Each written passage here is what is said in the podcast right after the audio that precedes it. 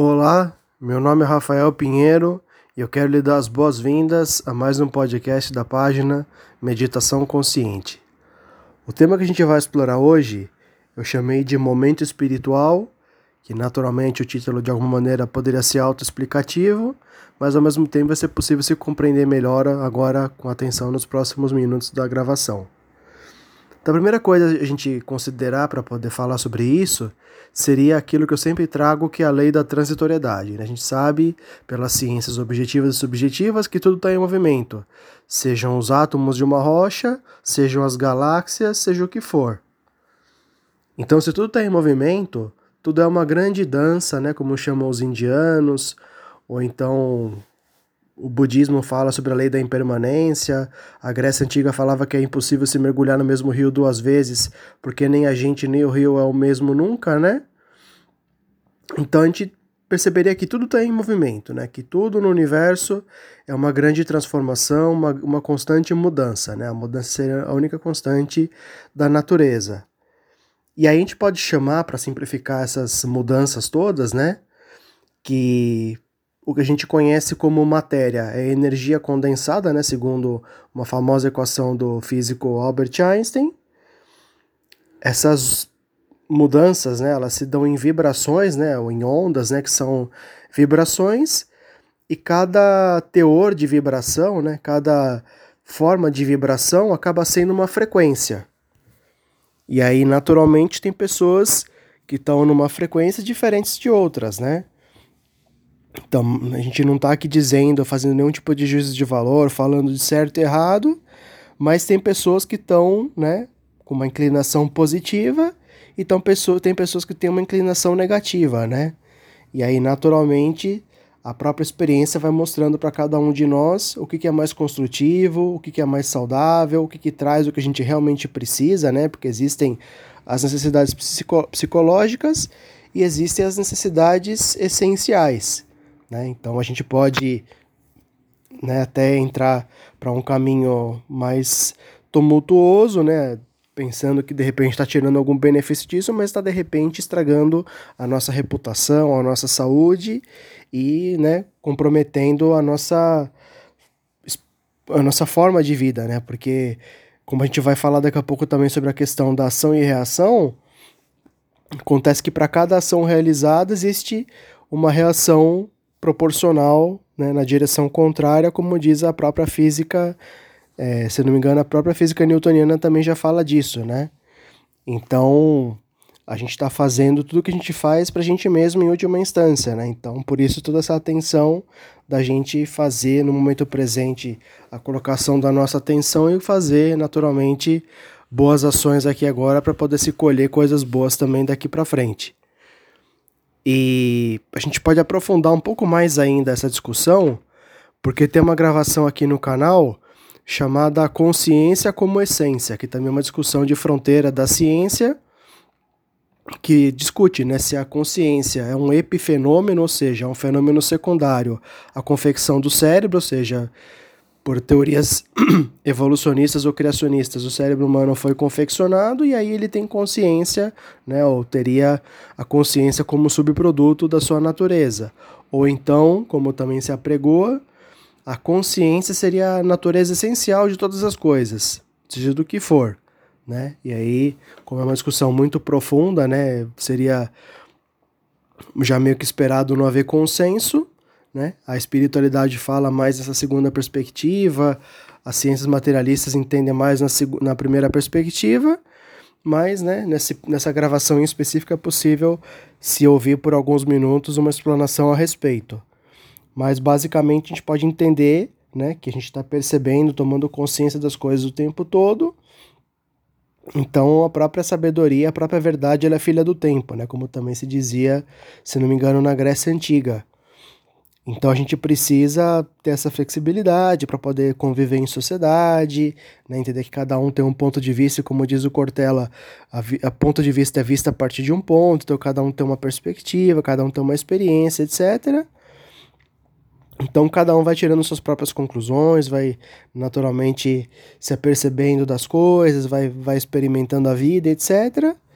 E a gente também já falou, né, é, de maneira mais extensiva, né, nos últimos, nos últimos podcasts aqui sobre o livre-arbítrio, né, seja por uma perspectiva mais filosófica da meditação ou por uma perspectiva mais prática do mundo do trabalho, mas basicamente livre, o livre-arbítrio seria o uso da nossa intenção, né? A gente pode, embora possa estar até preso numa, numa penitenciária, a gente pode escolher qual que vai ser o nosso comportamento, né? De reação ou de resposta, né? A gente pode falar mais sobre isso, mas como já foram as duas últimas gravações sobre esse ponto, ficaria a critério de cada um que tiver interesse em saber uma, uma visão a respeito, conferir essas duas gravações.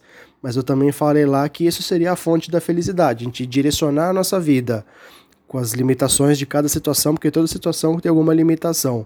A gente colocar fazendo essas escolhas de propósito, de direcionamento, isso seria o uso do livre-arbítrio também uma, uma fonte da felicidade, né? E naturalmente o contentamento, que é outra palavra que significa outra coisa, né? Que tem a ver com conteúdo, a gente exercendo o nosso livre-arbítrio, né? Sendo feliz de exercer o livre-arbítrio, a gente colocando a nossa vida em situações mais positivas, a gente vai colher resultados mais positivos e vai ter um contentamento mais positivo também. Né? Essa seria a reflexão básica mas de qualquer forma, tem gravações específicas para se trabalhar nesses dois ângulos, esse, essa temática. E como a gente falou, né, que também falaria sobre ação e reação, acontece que a gente precisa perceber, né, que a gente está fazendo tudo para a gente mesmo, né, tem a questão da regra de ouro, de não se fazer para o outro aquilo que não se gostaria que fizesse para si, ou então, como dizia o Osho, né, a, a, a luta, a guerra é como se fosse a mão direita brigando com a mão esquerda, né? Quem sai perdendo é a gente mesmo. E o próprio Einstein também falou que não se podia falar nada sobre uma terceira guerra mundial, porque se ela acontecesse, seria o fim da humanidade, né? Ele falou que ele podia falar sobre a quarta guerra mundial, que ela não aconteceria porque a terceira seria o fim da humanidade, porque por conta da contaminação da natureza, da qual a gente é interdependente, a gente já tem uma natureza bastante comprometida, então bombas nucleares seriam o fim do equilíbrio do ecossistema, né? Então por isso a gente colocar atenção nessas, nessas observações todas e perceber o que a gente está fazendo em última instância para a gente mesmo e, né, fazer a nossa a nossa intenção no positivo, né, para ir plantando, ir colhendo, ir progredindo, evoluindo e vai chegando no contentamento cada vez mais feliz, né, mais satisfatório. Então seria nessa linha toda que a gente poderia falar, mas como a ideia é falar especialmente né, sobre a questão de momento espiritual, a gente não pode exigir que, que as pessoas tenham o mesmo comportamento que a gente julga ideal porque cada um está num momento, cada um está numa fase da vida, cada um tem uma perspectiva momentânea da realidade, né? Então a gente precisa entender que né, a, a, a natureza é tão variada né, na, na criação da, da humanidade que se a gente pensar até em reencarnação, né, que é um outro ponto que as religiões é, falam bastante também a respeito, a gente nessa ideia entenderia que seria mais complexo ainda, né? A variedade de seres humanos. Então, cada um está numa fase, tem a questão de uma maturidade, de uma infância, de uma ascensão espiritual, também que é um termo que se usa. Então, cada um está num momento e como a gente não estica as crianças, né, para elas amadurecerem, a gente deixa, né, que elas aprendam com a própria experiência. Cada um de nós está aprendendo com a sua própria experiência então a gente tem que ser o exemplo daquilo que a gente apregoa, né? Ser o julgo que tal coisa é boa, eu tenho que viver isso e mostrar pela minha conduta que o ideal, né, por uma questão de saúde, seria por esse caminho. E não tentar, né, ficar tentando modificar as pessoas, porque ninguém muda ninguém, como também trago a frase que a mudança é uma porta que só se abre por dentro, então a melhor colaboração que a gente pode dar é a da nossa própria autotransformação, seu exemplo daquilo que a gente já pregou, a mudança, exemplo da mudança que a gente quer ver no mundo, como dizia o Mahatma Gandhi, e aí naturalmente cada um se concentrando na sua autorresponsabilidade, cada um fazendo sua parte, o coletivo de seres individuais, que é a humanidade também vai ser, vai se somar, né, numa numa humanidade mais pacífica, mais amorosa, mais equilibrada.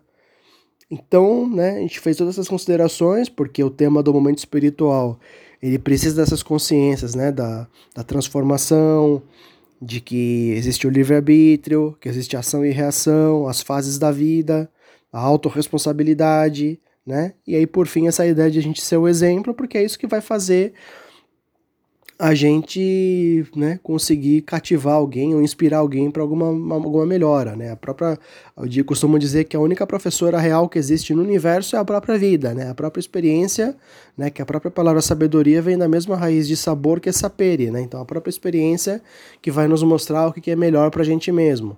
Então a gente precisa de tudo que a gente vive, né? Senão não estaria vivendo, ou então seria justamente essas vivências que, tra que trazem a elucidação das coisas, e aí naturalmente cada um vai tirando suas próprias conclusões, vai, vai fazendo suas é, alterações na sua conduta, né, para sempre se aperfeiçoar. Já dizia o Aristóteles que a virtude ela vem da contemplação, então a própria experiência, a própria observação da vida vai nos tornando mais virtuosos, né?